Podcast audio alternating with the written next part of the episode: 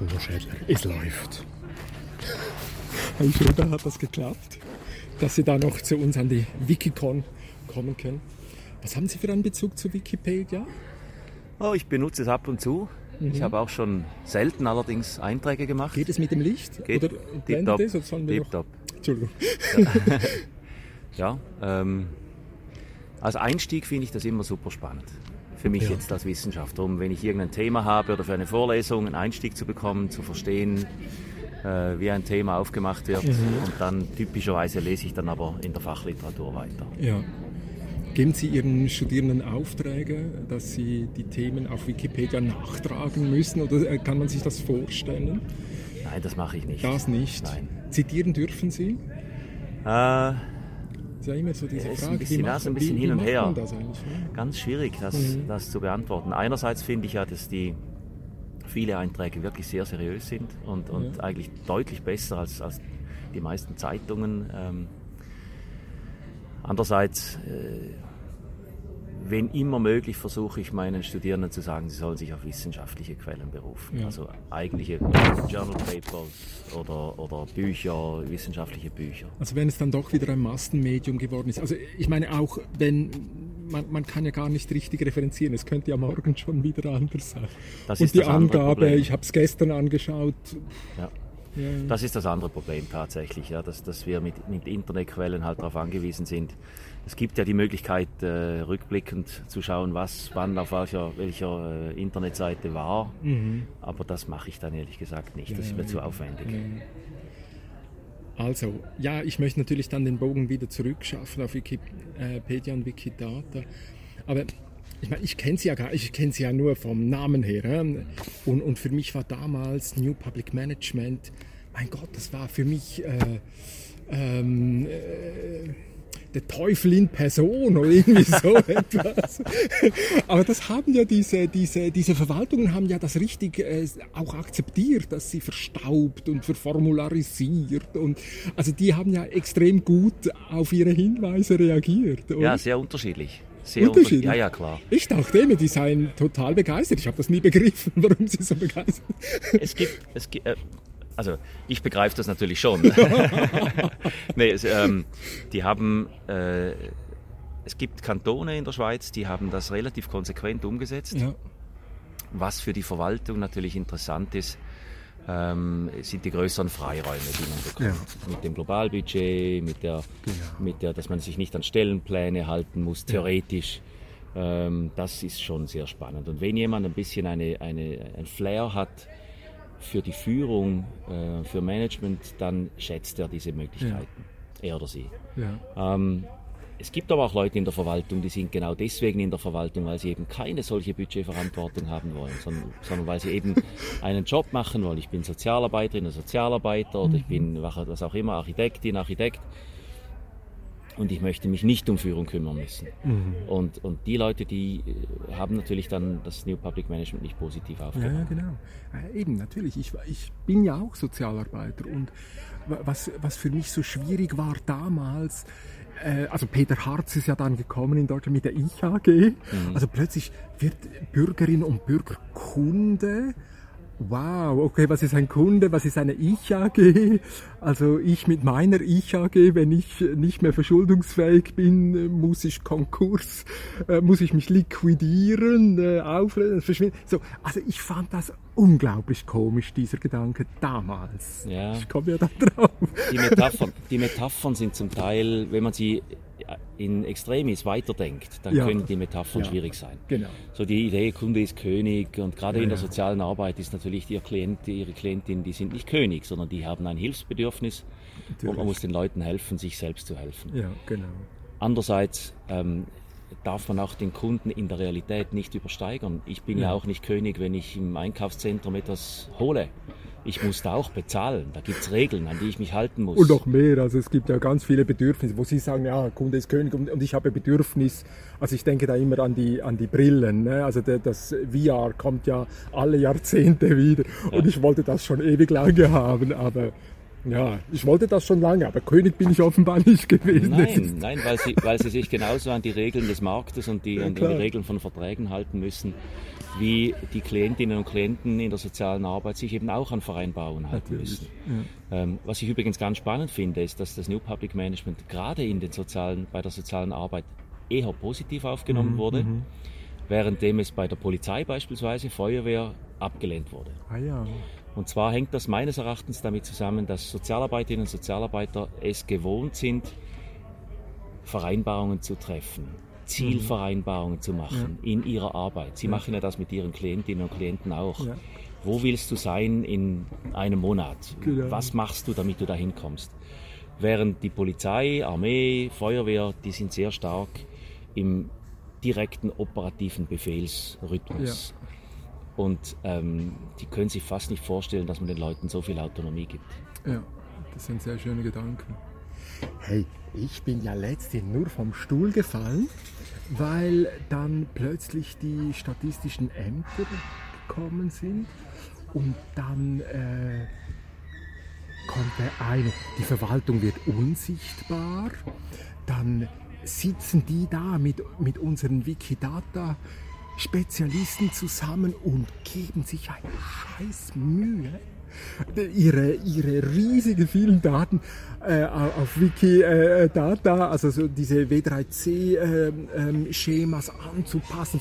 Und ich denke, ich fall vom Stuhl. Das ist ja unglaublich, wie engagiert die sind, zu sagen, hey, wir wurden von euch bezahlt, wir wollen ja was für euch tun, ihr sollt uns doch nutzen können. Da dachte ich immer, wow, Schädler, Schädler, kommt mir doch bekannt vor.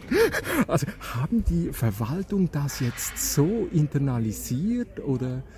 Ich glaube nicht, dass das mit New Public Management zusammenhängt. Okay. Ich glaube, das ist äh, etwas, was ich, was ich jetzt als Smart Government äh, bezeichnen würde. Smart Government ist die Nutzung der aktuellen Technologien, also äh, Internet der Dinge, ja. ähm, Data Analysis Geschichten, ja. ähm, künstliche Intelligenz.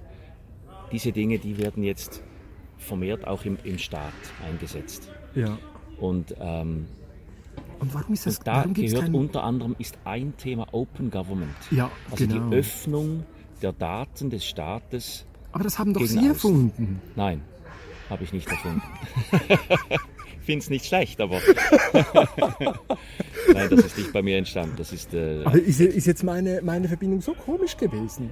Also diese, dieses, dieses äh, ähm, Angebot machen, äh, dieses äh, Kundenbedürfnisse dann eben ja doch ich glaube, die oh. ja, nein, ganz so falsch ist es nicht. Die Mentalität, oh, die, die, Mentalität des New Public Management äh, ist natürlich schon, dass ich ähm, den, den, die, die, die Bürgerin, den Bürger befähige, sich selbst auch zu helfen. Ja, das gehört genau. eindeutig auch dazu. Ähm, wir nennen das ja den Gewährleistungsstaat. Okay. Also der Staat mhm. macht nicht mehr alles selbst, sondern er schafft eigentlich die Plattformen oder die Möglichkeiten, dass andere öffentliche Leistungen erbringen können. Ja. Das ist typisch New Public Management. Jetzt, wenn ich das auf die neuen Medien übertrage oder die neuen, die neuen Technologien, dann ist unter anderem auch ein Thema, der Staat muss gar nicht seine eigenen Daten immer selbst auswerten. Ja. Warum nimmt er nicht die ganzen äh, Hacker oder Nerds oder was auch immer, die Leute, die gerne, äh, gerne programmieren ähm, und die vielleicht viel kreativer sind als der ja. typische Beamte und lässt die ihre eigenen Ideen mit den Daten des Staates arbeiten. Genau. Das gibt ähm, tolle, tolle Studien gibt es da auch im deutschsprachigen Raum, in der Stadt Wien beispielsweise, die ja. haben das gemacht. Und äh, was da aber entstanden... heißen die, oder? Das sind die? Ja, genau. Ja. Was dabei entstanden ist, das ist auch spannend, typischerweise keine Angebote so im hoheitlichen Bereich des Staates. Was heißt das? So die, wo, wo, der Staat eingreift in die individuellen Rechte mhm. des Einzelnen. Ja. Ähm, also wo es um Verhaften geht oder wo es solche ja. Dinge sind. Sondern äh, was da entstanden ist, sind, sind Apps, die beispielsweise eine, ähm, einen Weg für Rollstuhlfahrer äh, durch okay. Wien äh, ja wo sie behindertengerecht durchfahren können, behindernisfrei, ja. wo sie Toiletten haben, ja, solche genau. Dinge.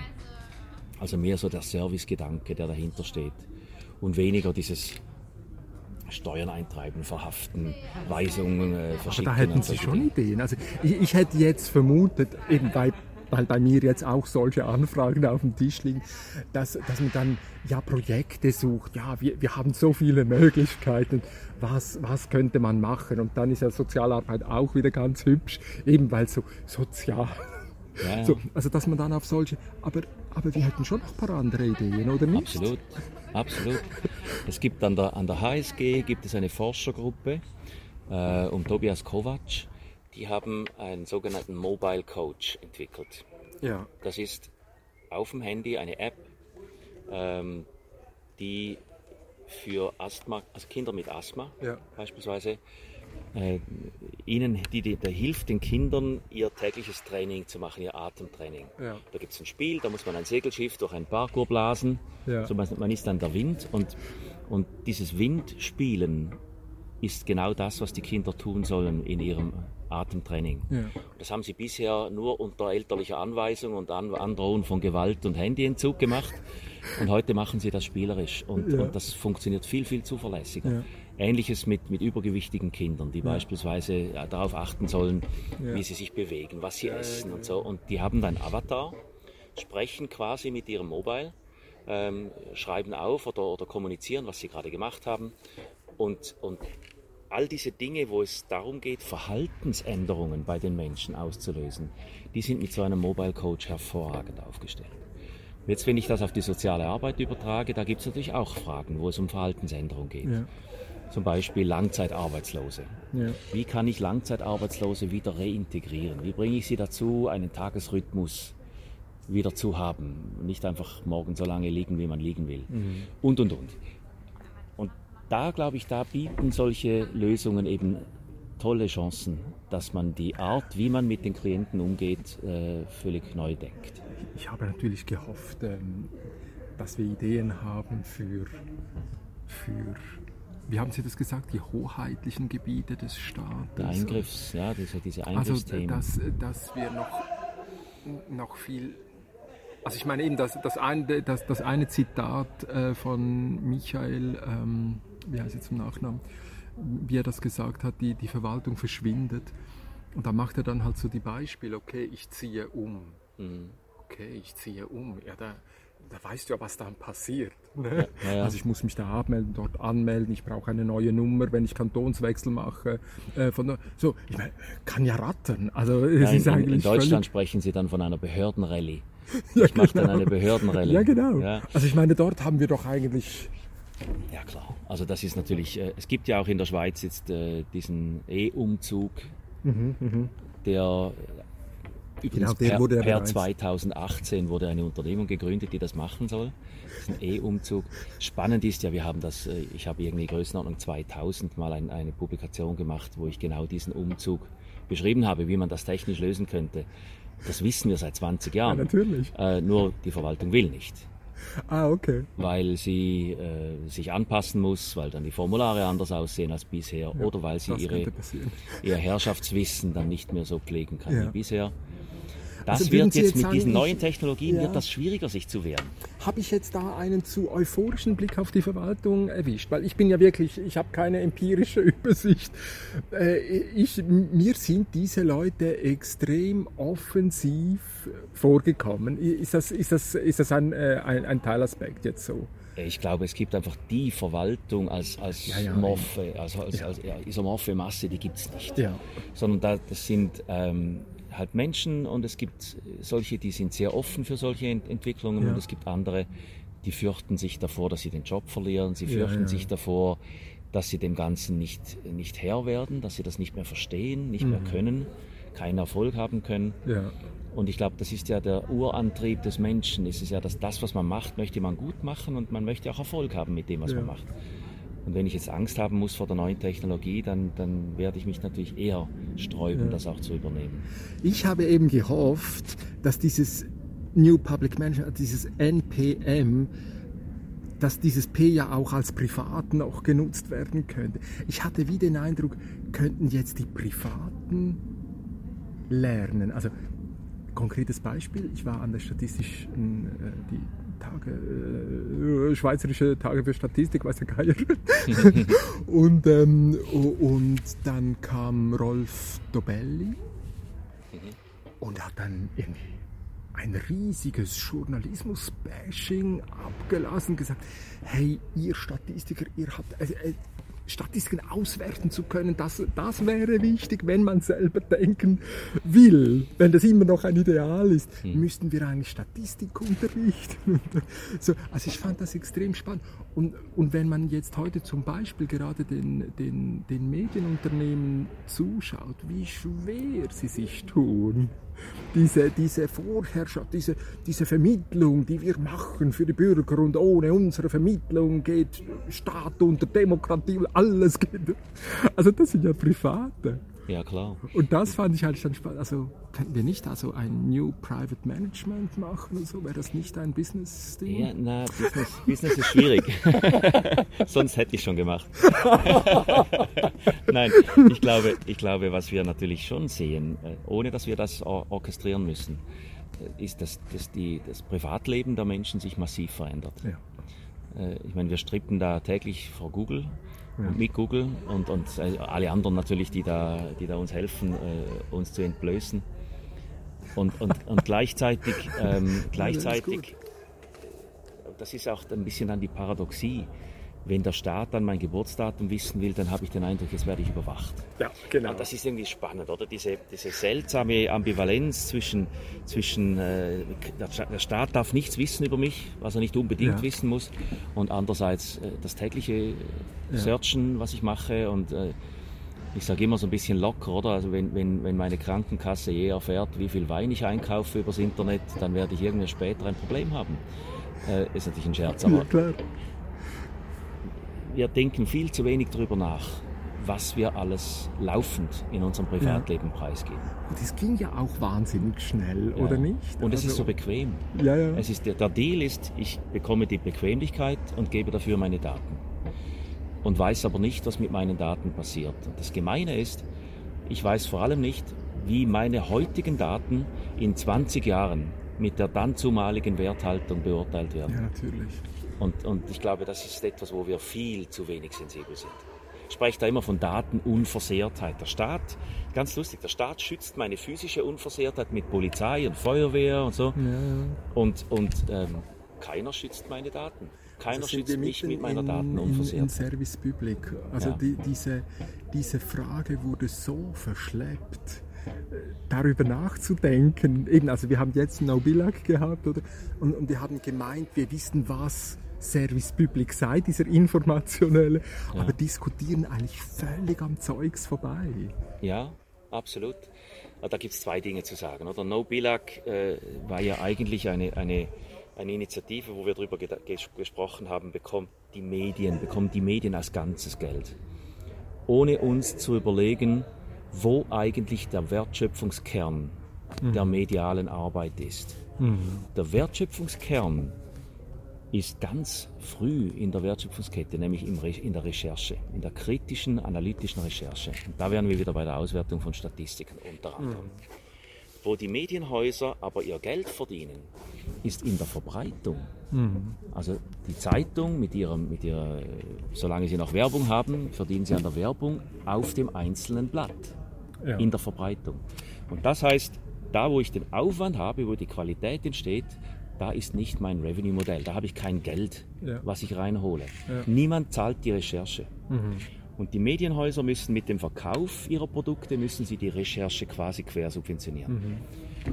Und Nobilag hat das nicht auseinandergenommen. Die sagen einfach, wir schützen mhm. das Gesamte. Mhm. Es ist aber durchaus denkbar, dass ich sage, ich finanziere zukünftig die seriöse Recherche und die Verbreitung, da wo man dann Geld verdienen kann, vielleicht nicht mehr so viel wie heute, die überlassen wir den Privaten. Da soll dann die ganzen Internetplattformen äh, oder, oder auch die Zeitungen, die sollen in ihren Formaten die seriösen Informationen verbreiten dürfen.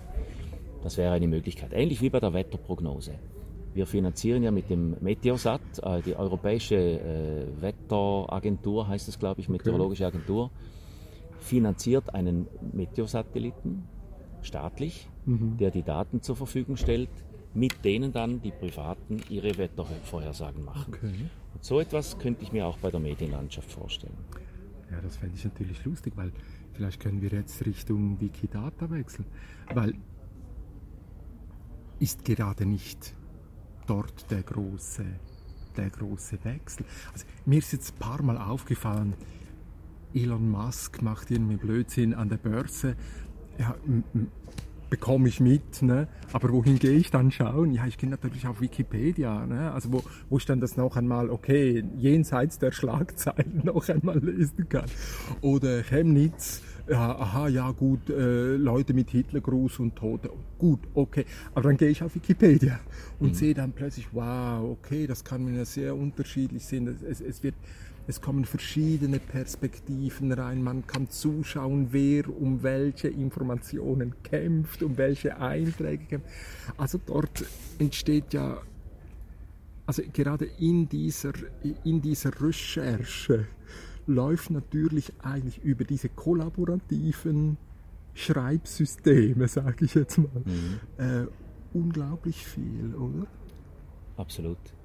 Das halte ich schon für, für sehr, sehr beachtenswert, dass, dass das überhaupt entstehen kann. Wie viele Menschen mhm. sich da freiwillig engagieren, der Wahrheit verpflichtet. Mhm. Und ich glaube, dieser moralische Anspruch, die Wahrheit zu suchen und, und nicht irgendwie Fake News zu verbreiten, ja. das ist schon ein absolut äh, wertvolles Asset, was eben Wikipedia hat. Darauf aufbauend dann gute Artikel zu schreiben, das ist auf jeden Fall ähm, eine, eine gute Sache. Also wir werden jetzt heute Abend noch diesen, es gibt schon ziemlichen äh, Unmut auch innerhalb der Community, so wie, wie man jetzt mit Wikidata umgehen soll.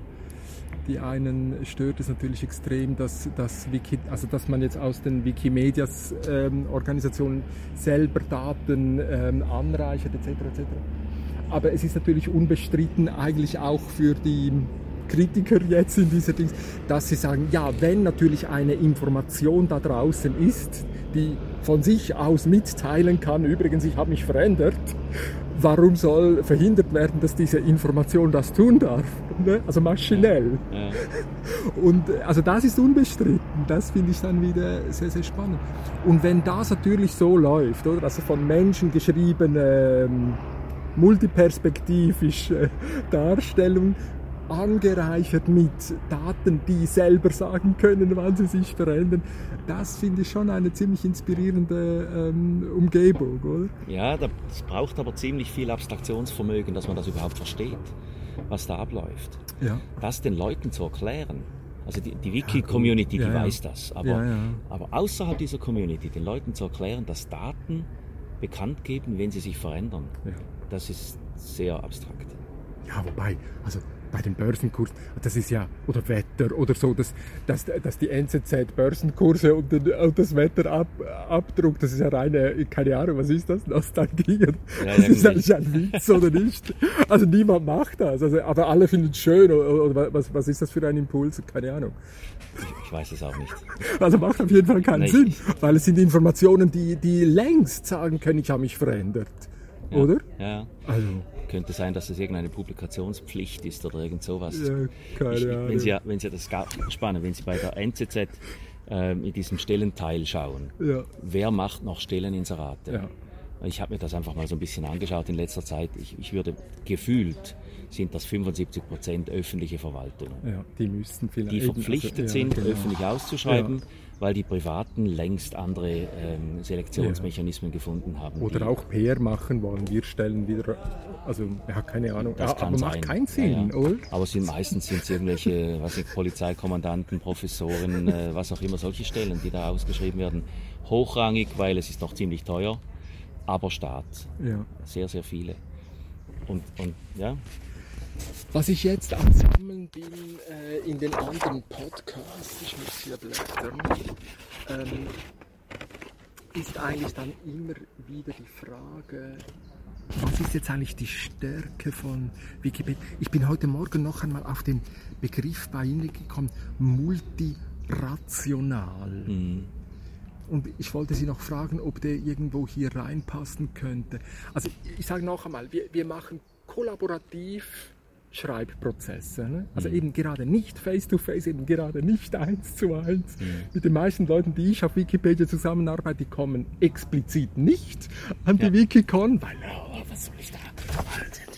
Was will ich mit das läuft nicht so. also die wollen das echt nicht. Mhm. Aber es geht darum zu merken, wow, mein Denken wird besser, wenn ich es mit anderen zusammen mache. Also man, man, man will kollaborativ, dann eben kollaborativ auch mit Maschinen. Dann diese Multiperspektive.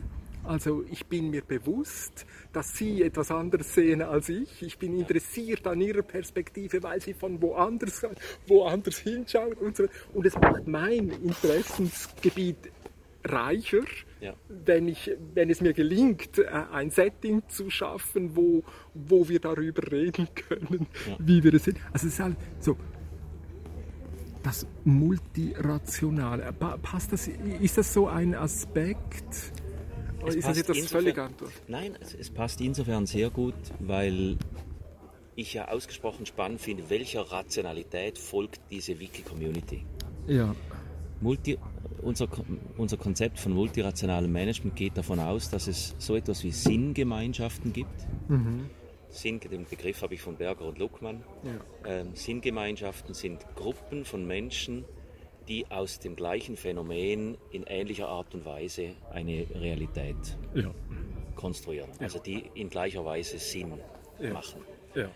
Ähm, und, und wenn ich das jetzt ganz schlagartig, also schlaglichtartig mache, die ökonomische Rationalität liest jedes Phänomen nach dem, nach dem Muster, ist das, äh, hat das mit Ressourcen zu tun, sind das knappe Ressourcen, ist das eine mhm. Zahlung, die damit verbunden ist, äh, kann ich da Geld verdienen, was auch immer. Ja. Während die wissenschaftliche Rationalität im, in der Idealform immer die Frage stellt, ist das wahr? Kann man mhm. das belegen? Gibt es da Quellen? Ja. Äh, auf der Suche nach Wahrheit. Und da gibt es viele andere Rationalitäten auch. Und was mir jetzt, ähm, was mich beeindruckt in, in, in der Wiki-Community ist, dass sie sehr stark dieser wissenschaftlichen Rationalität folgen. Absolut, ja. Also auf der Suche nach Wahrheit. Im ja. Wissen, das ist multiperspektivisch, mhm. wie Sie gesagt haben.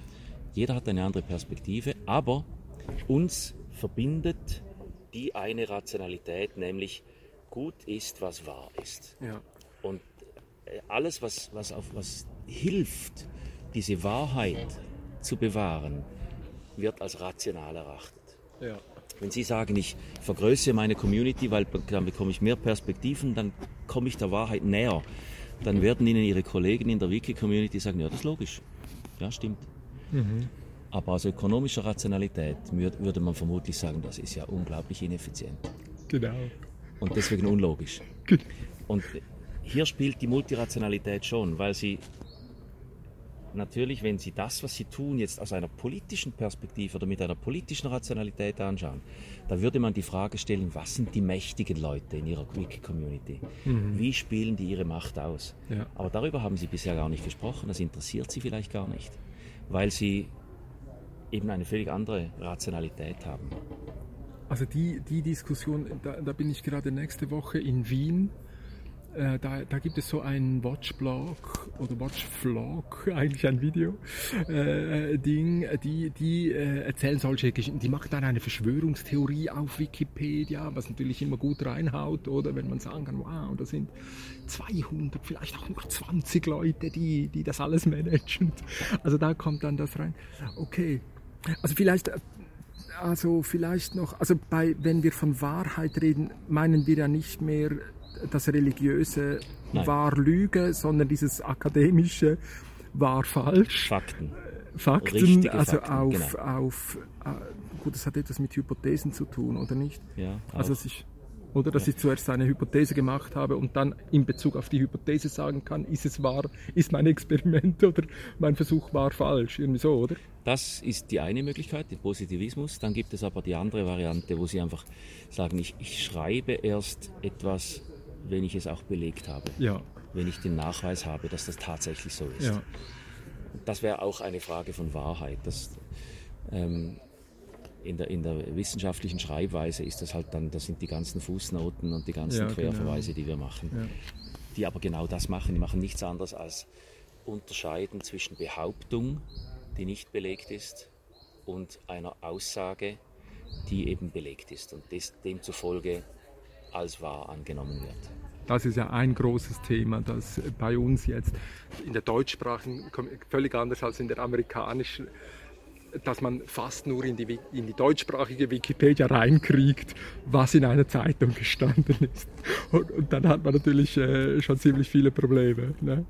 Also interessanter wäre ja dann eben äh, akademische ähm, Texte, die werden dann auch wieder ähm, okay, aber das war eine Randbemerkung. Also diese, diese, dieser Wahrheitsbegriff geht auf das, was wir ja Fakten nennen. Ich, ich weiß so. jetzt zu wenig, ehrlich gesagt, im Detail, wie sie funktionieren, aber es wäre natürlich auch denkbar, dass sie Diskursräume öffnen in Wikipedia. Ja, genau. Wo man, wo man eben diskursiv an ja. die Wahrheit herangeht und nicht zwingend dann mit, mit Belegen arbeiten muss. Ja, vor allem, also ich habe das jetzt gehört, das bekomme ich vielleicht noch einen Podcast aus äh, afrikanischen Kontexten, die stärker oral geprägt sind. Ja, ja.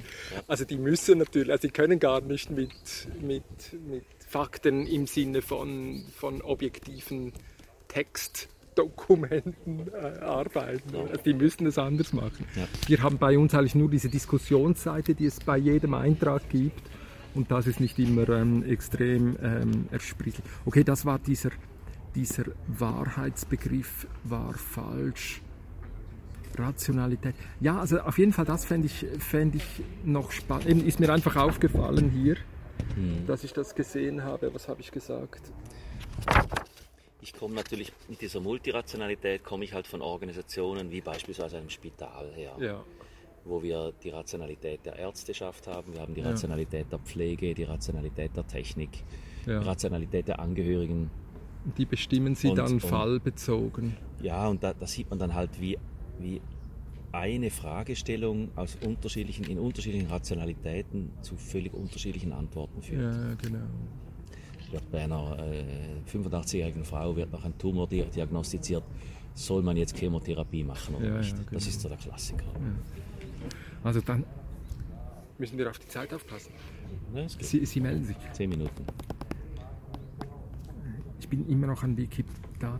Also, eben, also da, diese Rationalitäten, die können Sie, also eben, Sie können jetzt sagen, okay, Spital, welche, welche Rationalitäten spielen in einem Spital? Sie können äh, zur Polizei gehen und sagen, welche äh, Rationalitäten spielen, etc. etc. Ja. Das, das sind also fallbezogene ähm, Auslegeordnungen. Ja. Gibt es eine solche Multirationalität oder was haben wir gesagt? Ähm, auch jetzt auf einer ontologischen Ebene wird das dann also bei, bei uns, also wenn, wenn, man jetzt bei Wikipedia so, also wenn ich das jetzt einbeziehen will, oder? Ja.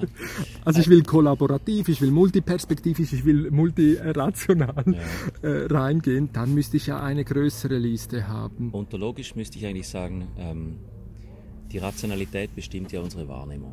Ja. Also die Realität, die ich wahrnehme oder ja. konstruiere für mich selbst. Ja. Und für, wo ich 100% überzeugt bin, dass das jetzt die Realität ist, ja. ähm, die, die sieht ja völlig anders aus für andere Menschen, die eine andere Rationalität haben. Das ein und dasselbe Ding wird komplett anders als eine andere Realität wahrgenommen. Ja. Und daraus entsteht natürlich ein völlig anderer Wissensprozess. Ja. Also das und dass ich weiß, dass ich das weiß. Ja. ja, viele Leute wissen eben nicht, dass sie eine spezifische Rationalität haben. Ja gut, ich, ich, habe immer so den Eindruck, das ist eigentlich das Geniale gewesen an dieser Generation, die mich so nervt. Äh, natürlich meine Lehrer, diese 68er-Generation. Also die haben ja das eigentlich zum Exzess durchgespielt, ja. oder? Also die, die waren ja schon immer äh, auch so virtuos in, in, dem Spielen von, ja, ja, wir wissen ja, es ist alles noch anders.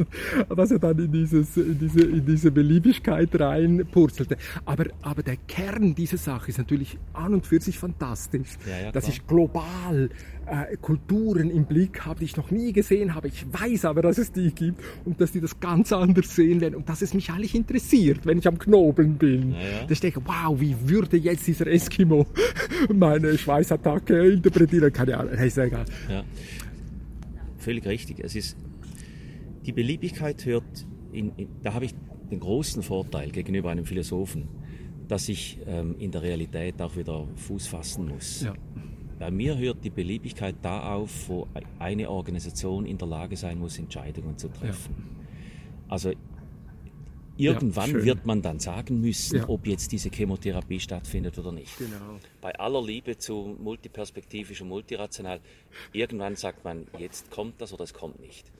Das heißt also, die Organisation muss ohnehin handeln und entscheiden. Und sonst geht sie Konkurs. Meine Frage ist jetzt, wie finden diese Entscheidungsprozesse statt? Und welchen Einfluss hat das, wenn bestimmte Sinngemeinschaften mehr oder hm, weniger hm. kommunizieren, mehr oder weniger Macht haben, mehr oder weniger Ressourcen bekommen? Das ist dann meine Frage im multirationalen ja, Management. Genau. Also ich, ich, kann gar nicht in den Wolken bleiben, sonst, sonst äh, bin ich nicht überlebensfähig als Organisation. Okay, aber dann, dann, dann kommt dieses Watson-Projekt rein, mhm. wo ich meine flachen äh, Tabellen, meine, äh, wie sagen wir, relationalen äh, Datenbanken reinhaue mhm. und dann sagt mir äh, nach ein paar Minuten Rechner, rechnen diese Dinge plötzlich, ja, da, da, da hätte ich noch eine Rationalität, die du noch nicht bedacht hast. Wie geht das dann mit denen? Das, das ich glaube, dass der Watson keine neue Rationalität erfinden kann. Da ist er überfordert. Der ist Watson so? hat eine.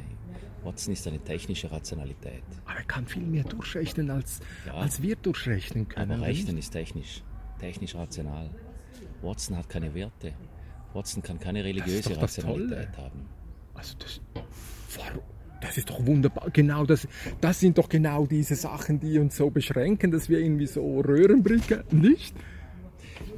Ja, nein, natürlich. Also ich, ich verstehe schon, oder? Ich verstehe, dass, dass Watson in der Entscheidungsvorbereitung einen enormen Vorteil hat, nämlich er kann viel, viel mehr Fakten berücksichtigen ja. in der Entscheidungsvorbereitung. Und trotz allem, bei allen Fakten, die wir haben, wird es immer wieder Situationen geben, wo es letztlich eine, eine Frage der Ethik ist, der Bewertung. Ja. Nehmen wir wieder diese 85-jährige Frau. Ja. Watson würde wahrscheinlich durchrechnen, würde sagen, mit einer Wahrscheinlichkeit von 60 Prozent kann man diesen Tumor noch heilen äh, und wahrscheinlich lebt sie sogar noch lange genug, bis, der, bis die Chemotherapie fertig ist und all diese ganzen Dinge. Und dann kommt aber die andere Rationalität, die typischerweise in der Pflege vorhanden ist. Und das ist die Menschenwürde. Mhm. Wollen wir wirklich dieser 85-jährigen Frau das antun? Die kotzt sich die Seele aus dem Leib, sie verliert alle Haare, sie stirbt hässlich, die Angehörigen machen sich Sorgen, was auch immer, sie, sie muss im Spital bleiben. All diese Dinge, wo wir aus einer Perspektive der Menschenwürde gegen Watson entscheiden würden und sagen würden, mein Gott, lasst sie mit diesem Tumor sterben. Mhm. Weil ganz viele, ich, Menschen ja das ist einfach jetzt nicht fiese, sterben wollen. Das ist ein fieses Beispiel, das ist ja klar, da können wir nicht anders reagieren. Aber, aber, aber, aber es, gibt, es, nicht, es gibt viele, viele, viele, Beispiele. Aber gibt es nicht, äh, oh, äh, ja, ich bin schlecht im spontanen Beispiele machen. aber gäbe es, also ich meine... Also bei der Stadtplanung beispielsweise hat, hat ja, Watson genau. eindeutig einen großen Vorteil. Watson, wenn, wenn, ich, wenn ich zu Watson sage, oh, Watson Eben. und Konsorten, wenn ich da jetzt sage, schau, ich möchte ein neues Quartier eröffnen ja. äh, mit so und so vielen Häusern, sag ja. mir, was das kostet, was das bringt in den nächsten 15 bis 20 Jahren. Genau. Da gibt es übrigens auch schon Modelle, die wurden und dann über Generationen durchrechnen. Absolut, da so. kann der sagen, ja, das, das ist gut, da brauchst, du ein, da brauchst du ein Schulhaus, da brauchst du Kindergärten und zwar nur Größenordnung 20 Jahre, dann veraltet das Quartier, dann kannst du genau. da wieder verschieben. Genau. Das wissen wir ja alles und, und können aber das nicht genügend ähm, berücksichtigen bei den jetzigen Rechnungen. Natürlich können Algorithmen das viel besser als wir. Völlig einverstanden. Und da wird, das wird auch kommen, da habe ich überhaupt keinen Zweifel. Ja. Damit werden wir in Zukunft arbeiten. Die, die Arbeit eines Gemeinderates, genauso wie die Arbeit eines militärischen Stabes oder einer Einsatz, äh, Einsatzleitung in, in, in, bei der Polizei, wird sich maßgeblich verändern mit diesem Einsatz von Algorithmen. Und selbstverständlich wird Watson auch in Wikidata nach Daten suchen. Selbstverständlich nimmt er das mit. Ja. Also diese B3C-Kommission, das finde ich jetzt schon spannend, denen zuzuschauen, wie sie äh, diese Schemata entwickeln.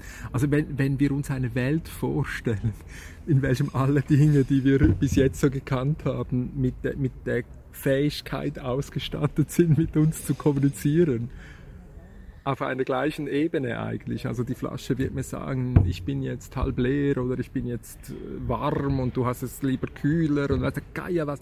Also wenn, wenn die ganze Welt so richtig animiert, so richtig beseelt ist und, und, und mitredet, wie, wie, wie wird sich eine solche, was hat das für eine Auswirkung auf Organisation? Also wer organisiert dann noch oder was? Oh, ja, keine Ahnung. Also wie machen Sie das? Wie, wie, gehen Sie solche Fragen an? Ich glaube, dass, äh, das, das ist aber jetzt nur eine Erwartung, da kann ich überhaupt nichts wissenschaftlich Belegtes sagen.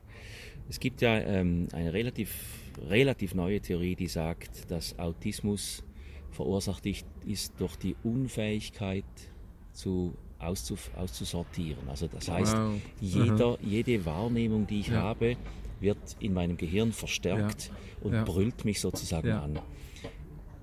Normalerweise hm. spreche ich jetzt mit Ihnen und fokussiere auf Sie und ich, ich höre da zwar irgendjemanden rumschreien da, der mit dem Ball spielt, aber den blende ich aus in meiner Wahrnehmung.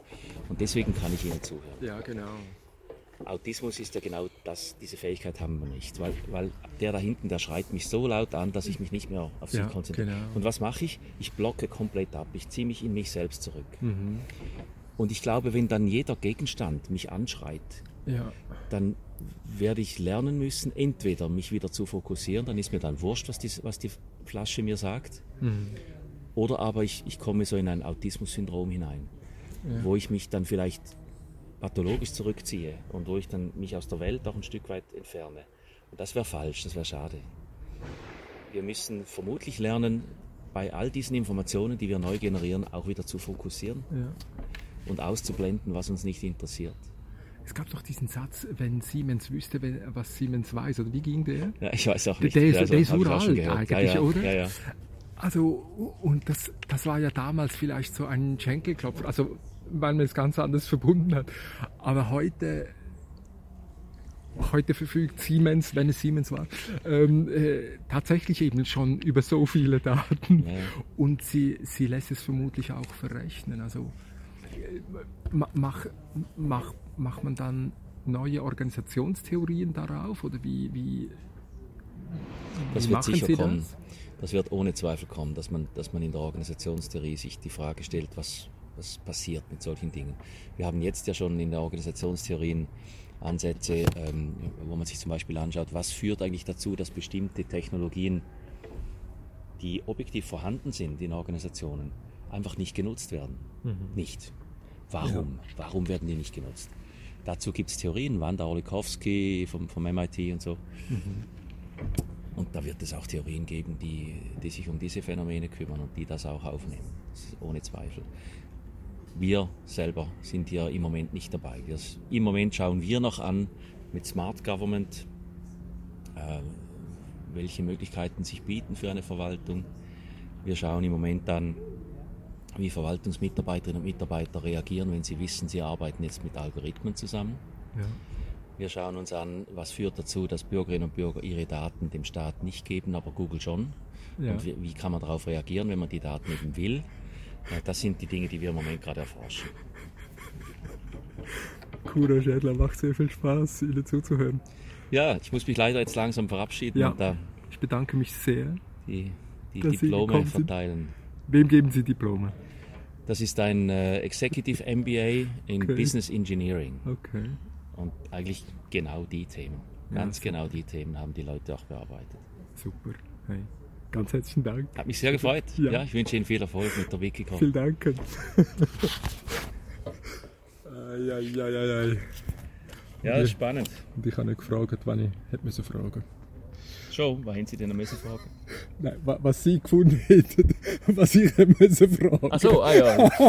Alles gut. Alles Jetzt mache ich noch ein Bildchen, okay. Ja.